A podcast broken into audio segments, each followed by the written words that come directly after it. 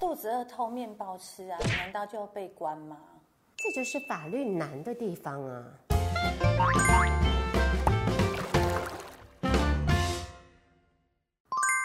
律师聊天吧，我们聊天吧，各位观众，我是许信怡，Hello，我是贝贝。法律漏漏等，我们今天要聊些什么呢？就是呢，我朋友家住永和嘛，那有一天呢，他就在脸书社团看到，就是有人就拿了两个盆栽，结果就有人发文说，哎，这个盆栽。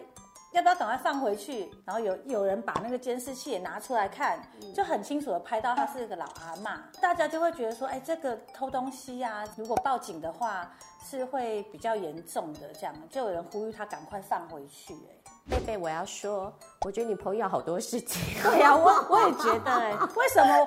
为什么我很像出了门，很像就戴了那个望远镜一样？真 的是那个 YouTube 的柯南版，就柯南走到哪里都会出人命，真的。好，话说回来，你朋友这件事情哈。这个窃盗罪，其实我们专有名词说它是非告诉乃论。什么叫非告诉乃论？一般朋友就会把它讲成公诉罪。它的意思就是说，就算没有人提告，检察官知道这个犯罪都要继续办。这样，嗯、就算后来和解撤告的也是一样的哈。那这叫非告诉乃论。那确实窃盗罪是非告诉乃论。但是呢，也不是说，呃，窃盗罪一旦就是移送法办之后呢，就一定会判判刑嘛。因为看他窃盗罪，他偷的东西大小、情节轻重，oh, oh, oh. 有可能如果真的很轻微，比方说偷一张纸啊，像这种情况，也许检察官就会职权不起诉啦，或者是缓起诉。那就算好，检察官真的起诉了，法院可能也会判的比较轻，比方说拘役啦、罚金啦，这都有可能。所以也不是说一定就会变得很严重，要坐好几年的牢，这样倒没有啦。哦，所以不是说真的非告诉乃论就会这么严重，还是要看偷的东西的。对，看情节轻重。对，没错没错。那如果是自己的家人偷东西呢？像这个呢，法律有特别规定，是说，如果说是自己的直系血亲啦、嗯、配偶，或者是说这个同财共居的亲属，就住在一起的亲属，他如果偷你的东西的话呢，法院是可以免刑的啦。就是说，就是就算你真的告上去了，法院可以免除其刑。而且呢，他有规定说，像这种情况就会是告诉乃论。好，哦，对，这个时候就一定要你提告。然后没有和解，没有撤告，这样子法院才可以办下去，这就比较不一样。哦，如果是我是被偷的人，我坚持我不愿意这样子，我要嘿了解。对，也就是说，窃盗罪原则上是非告诉乃论。可是如果是在这一个所谓直系血亲啦、配偶啦、同财共居亲属，或者是五亲等内的血亲、三亲等内的姻亲，就是告诉乃论。嗯，对，好，嘿，了解。那如果一旦一旦就是被送警法办了啊，嗯，以后就是那什么良民证什么都没有办法申请了。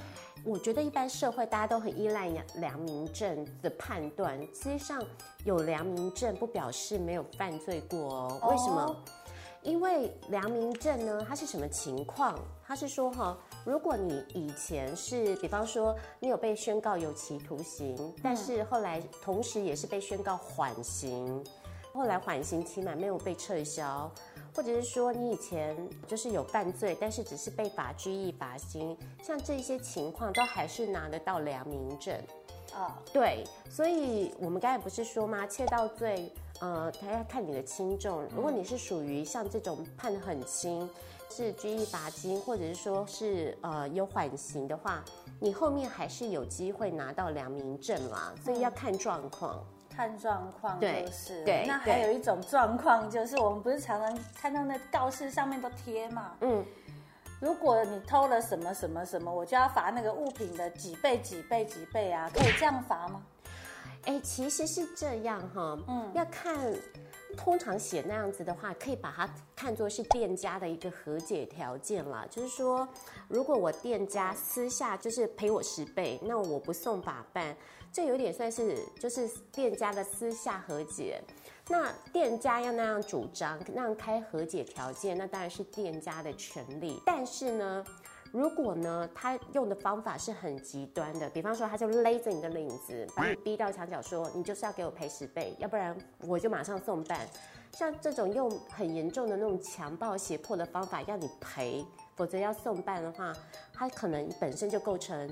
我们刑法上有一条叫强制罪，嗯，用强暴胁迫的方法逼迫人家去行使他没有义务做的事情，这样也是一种犯法的行为，嘿。所以和解条件十倍听起来是合理啊，有些他甚至写到百倍，哎。对，其实那个都等于就是一种店家自己开的和解条件了。那坦白说，这个如果是民事和解的范围之内，那是尊重双方的意愿。但是如果说真的用到极端的手段的话，那当然不行嘛。嗯，对。好了，其实有时候他写这样也只是告诉你说，你不要想这样子，你只要被我抓到，你要赔赔的钱是是更多的这样子。对对对，没错。那可是我们讲到这件事情啊，我就要问你一个问题。你刚才大概听到非告诉乃论，我们说窃盗罪是非告诉乃论吧？除非是一起的亲属才是告诉乃论。嗯。我现在要问你的就是，你觉得窃盗罪是非告诉乃论？这样你你觉得对吗？OK 吗？其实我们在录这一集之前，我真的有很认真的想过这个问题，但是就我自己看到的啦。嗯通常常常看到有一些是因为真的肚子饿啊，没有钱了啊，然后有一些他其实就是可能自己没有发现自己心里有毛病，他看到小东西会想要拿，或者是他喜欢的小东西，他就不自觉的会想要，就是他也不知道自己在干什么的这样子。那这种东西，比如说小东西，我也看过，那老板一看到这个人就知道他又要来拿东西了。然后他就会直接喊他说，跟他讲说，你卖个腿啊啦，嗯，啊我是被报警啊不来，嗯，这样子，嗯，所以我觉得看在我们旁观者都会觉得，其实啊那东西真的很小，有时候真的十块啊二十块，那到底是要告还是不告？真的有有一点我也不知道该怎么办。那我我我为什么会想问你这个问题？是因为哈，其实有一些法官是认为说哈，比方说我偷你东西好了。你是财产的损失，嗯，那财产的损失为什么要把它变成是一个非告诉乃论？他为什么这样提？哈，有些法官是认为说，因为他们在第一线实务工作，常常看到一些很可怜的例子，就是说他可能家境真的有一些问题，然后或者是说真的就是那时候精神状况不好，对呀，对，对，然后他就办了偷窃，然后呢，因为非告诉乃论，最后呢被送上法庭。